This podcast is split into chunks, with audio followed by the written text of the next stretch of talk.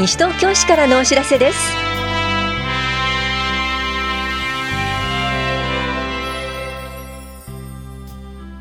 今日はバーチャル行政窓口を活用した窓口業務の実証実験の実施。子ども医療費助成制度マルニュー・マルコ医療証の送付などについてお知らせします。インタビュールームお話は西東京市ごみ減量推進課の岩崎邦弘さん。テーマはもうすぐ始まる資源物の個別収集にご協力ください。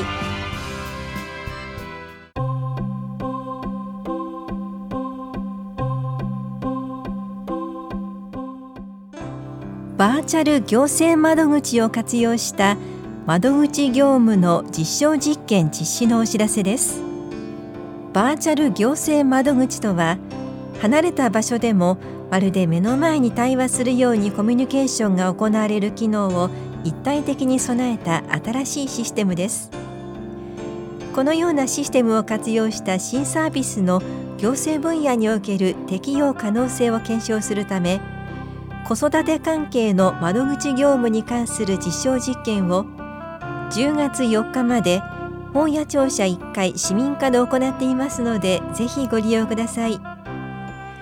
対象となる業務は児童手当医療費助成の新規手続き児童扶養児童育成特別児童扶養手当ひとり親家庭医療等の相談対応です。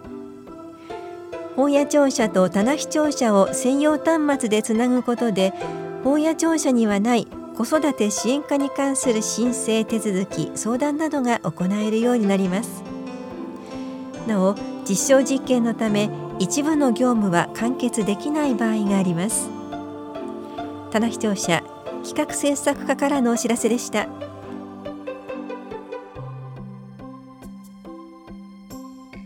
子ども医療費助成制度マルニュー・マルコ医療証の送付についてお知らせします。現在マルニュー・マルコ医療証をお持ちの方は原則自動更新となりますので新しい医療証を9月下旬に送付します。なお転入未申告などで更新手続きが必要な方には7月と8月に書類を送付しています。まだ手続きをしていない方は必ず行ってください。この制度の対象となる方で医療証をお持ちでない場合は申請が必要です。詳しくは棚視聴者子育て支援課までお問い合わせください。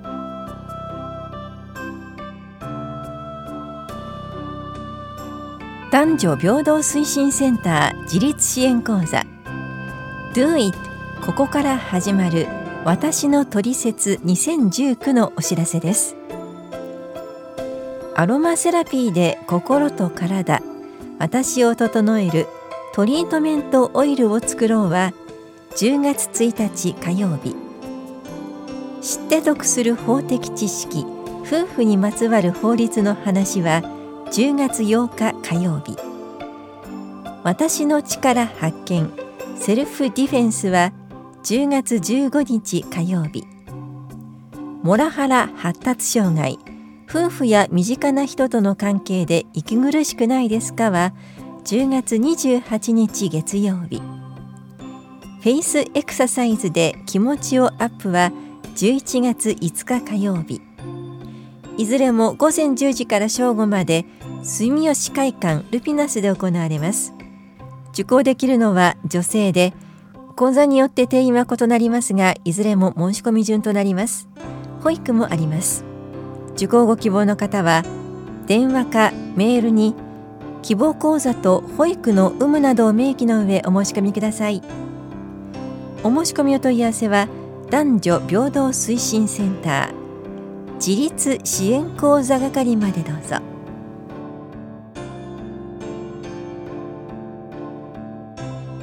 ひばりが丘福祉会館作品展示会のお知らせです。福祉会館で活動しているサークルの活動の成果をご覧ください。展示会は9月25日水曜日から27日金曜日まで。ひばりが丘福祉会館で行われます。詳しくはひばりが丘福祉会館までお問い合わせください。高齢者支援課からのお知らせでした。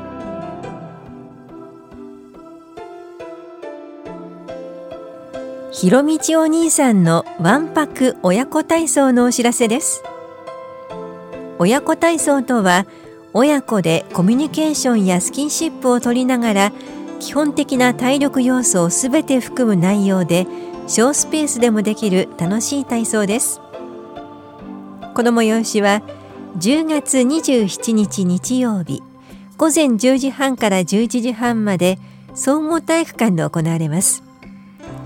参加できるのは市内在住の3歳から6歳までの未就学児と保護者です。参加ご希望の方は9月15日号の広報西東京8面に掲載している QR コードを利用の上9月30日までにお申し込みください。なお定員は300人で申し込み多数の場合は抽選となります。親子参加型のイベントのため見学のみの参加はできません。詳細は市のホームページ各児童館で配布しているチラシをご覧ください。棚視聴者児童青少年課からのお知らせでした。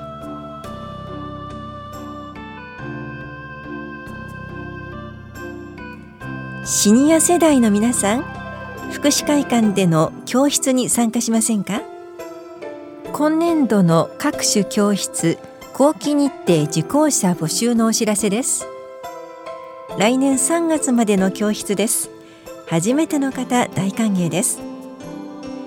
参加できるのは市内在住で60歳以上の方です。新町福祉会館では新町ヨガ。ひばりが丘福祉会館ではひばりヨガの教室を行っています。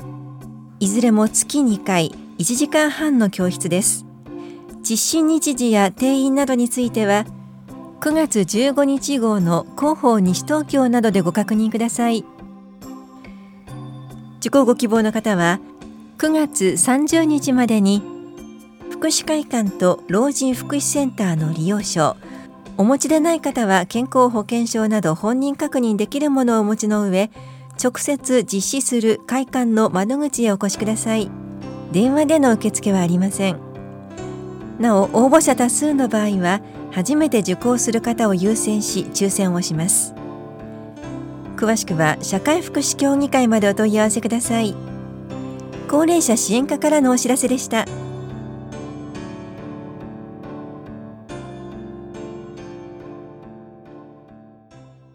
インタビュールーム。お話は西東京市ごみ減量推進課岩崎邦弘さん。テーマはもうすぐ始まる。資源物の個別収集にご協力ください。担当は近藤直子です。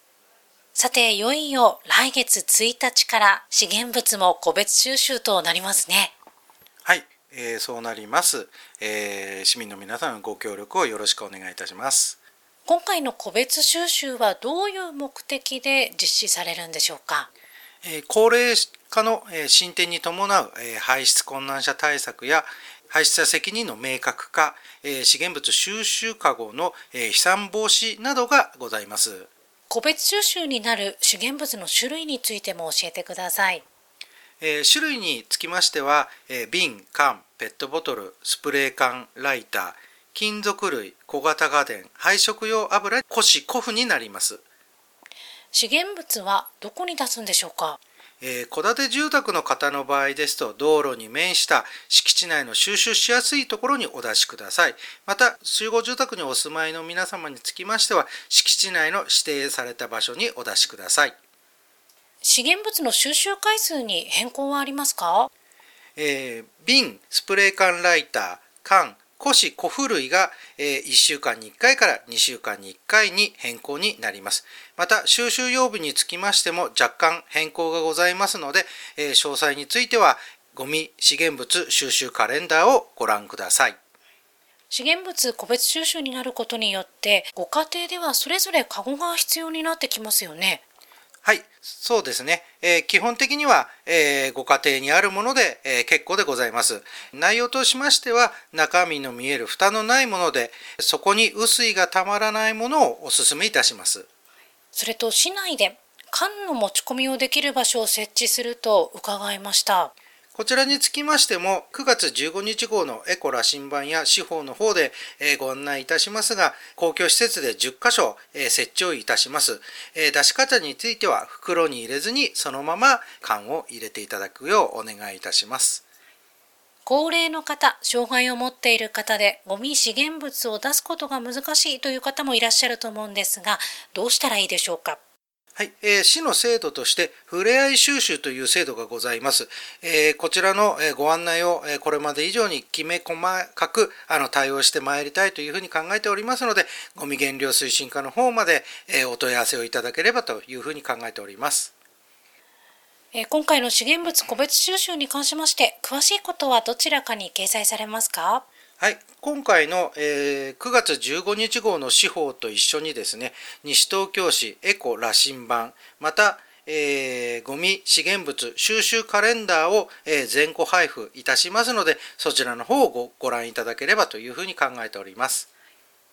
それでは、ラジオをお聞きの市民の皆さんへ一言お願いします。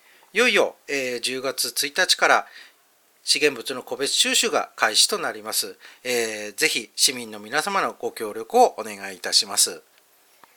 ありがとうございます。インタビュールーム。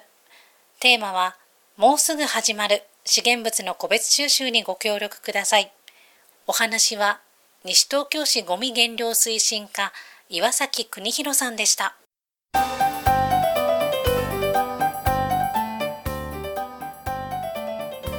ジョイバル今年も開催が決定しました。一点一品認定商品提供店舗を中心とした飲食店で飲み食べ歩きぜひご参加ください。西東京ジョイバルは10月15日から29日まで。アドバルは10月30日から11月4日まで開催されます。参加方法はまずチケットを購入。参加店舗でチケットを渡しバルメニューを注文。そして次の店舗へを繰り返します。チケットは800円券の4枚綴りで10月14日まで販売されるプレミアムチケットは2900円。10月15日から販売されるジョイバルチケットは3200円。いずれも完売次第終了となります。参加できるのは20歳以上です。詳細は一点一品専用ホームページ Facebook をご覧ください。お問い合わせは西東京商工会までどうぞ。産業振興課からのお知らせでした。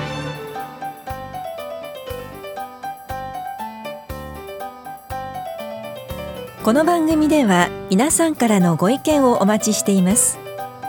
FM 西東京西東京市からのお知らせ係までお寄せください。またお知らせについての詳しい内容は広報西東京や西東京市ウェブをご覧いただくか西東京市役所までお問い合わせください。電話番号は042-464-1311 042-464-1311番です。